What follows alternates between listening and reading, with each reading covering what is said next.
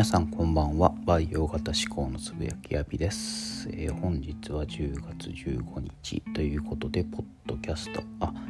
私が所属する樋口塾の恒例企画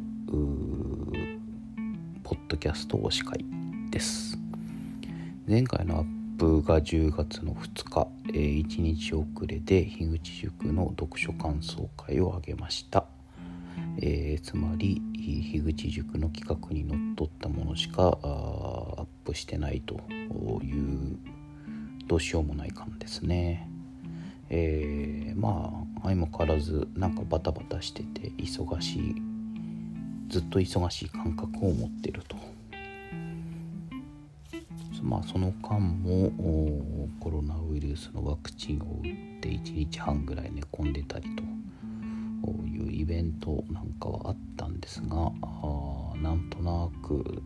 なんか仕事で忙しいとやっぱりなんかなんですかね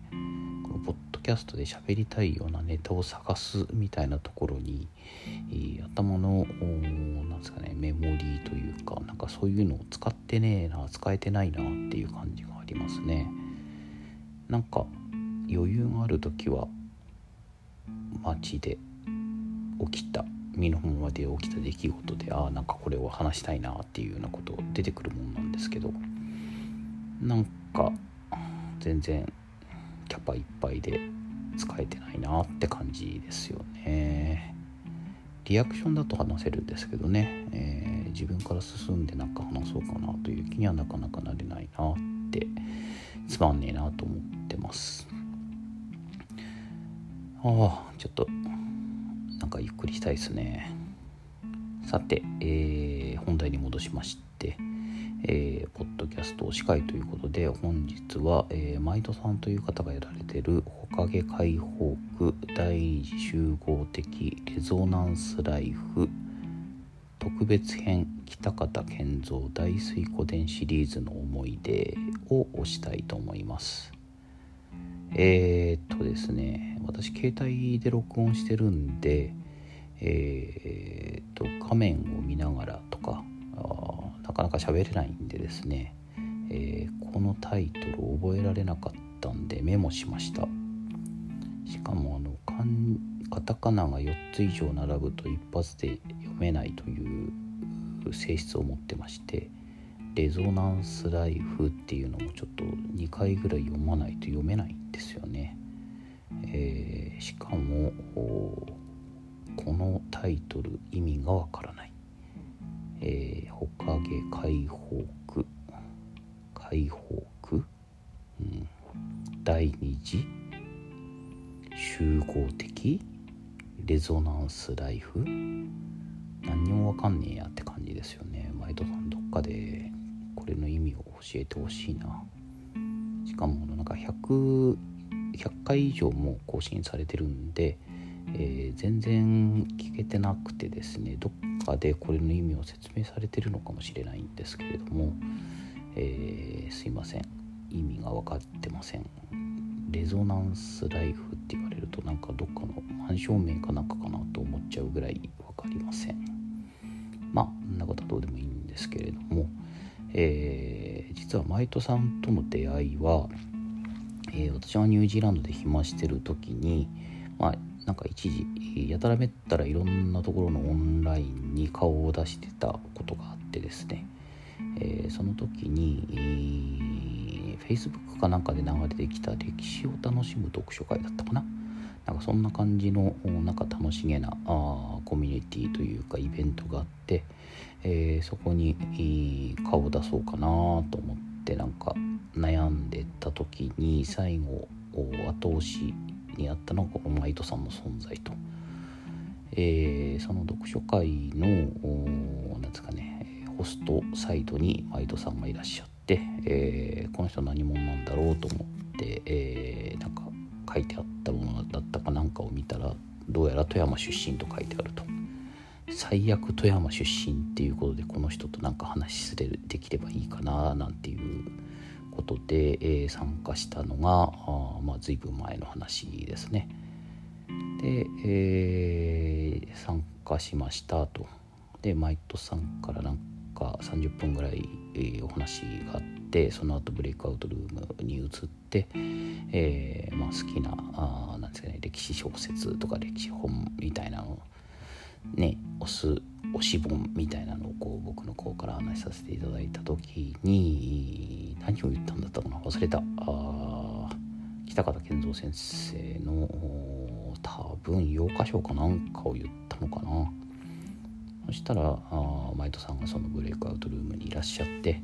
えーまあ、北方健三話で盛り上がったと。でその時にはですねこの大大水湖伝シリーズを僕は多分2、えー、水湖伝は多分5週か6週か7週ぐらいしてて、えー、幼霊伝は多分5週ぐらい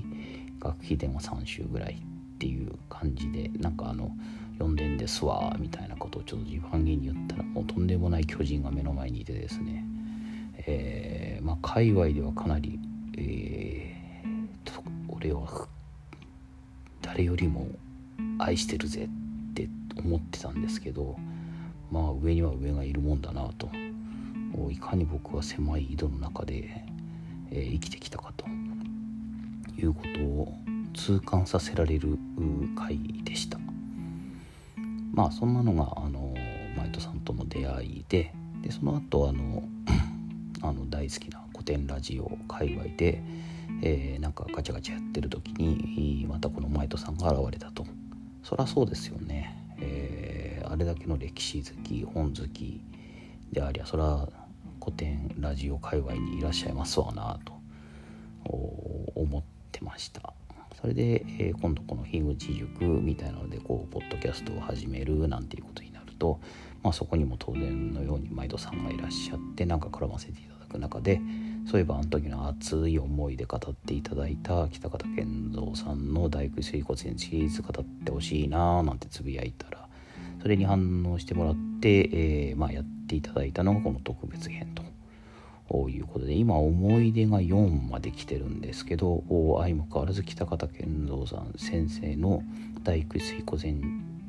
の始まりにも至ってないと。どっかのラジオみたいラジオ番組ポッドキャスト番組みたいですよね、えー、そこに入るまでが長い。でも面白い。僕は水湖伝この大工水湖伝シリーズ大好きなんで小説は読むんですけどその周辺の北方健三先生がどういうふうに書いてたかとかどういうことでそこに入るかとかそんなところにまで別に興味を湧かないし思いを馳せないんですがさすがマイト先生ですね、えー、徹底的にまあまあ興味の幅が広いんでしょうな。あのようご存知でですね。はいそんなこともあるんかいなと。それを書くために三国志先に書いたんかいなとかですね、え、こういうようなエピソードをすごく細かく熱く丁寧にお話しいただいててめっちゃ楽しいです。まああの北方健三先生好きであるあるいは水湖伝シリーズ大水湖伝シリーズ好きである人は言うに及ばずですね。えー、なんか興味あるとかすげえ長くてとっつきづらいんだけど手に取ってみたいなとか。まあこんなこと思ってる人がいりゃですね、えー、ぜひともこのポッドキャスト特別編を聞いてもらいたいなととりあえずまだ大水湖伝シリーズには入ってませんがあのそこまでの経緯っていうのがこの4回で、えー、つまびらかになっておりますので。あの長い大水湖伝シリーズに取り掛かってみようかというのを言う人が一人でも現れれば多分マイトさんも本望じゃないかなというふうに思います。で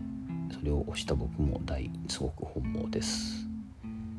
えー、今日のところはここまでにしておきましょう。えー、マイトさん、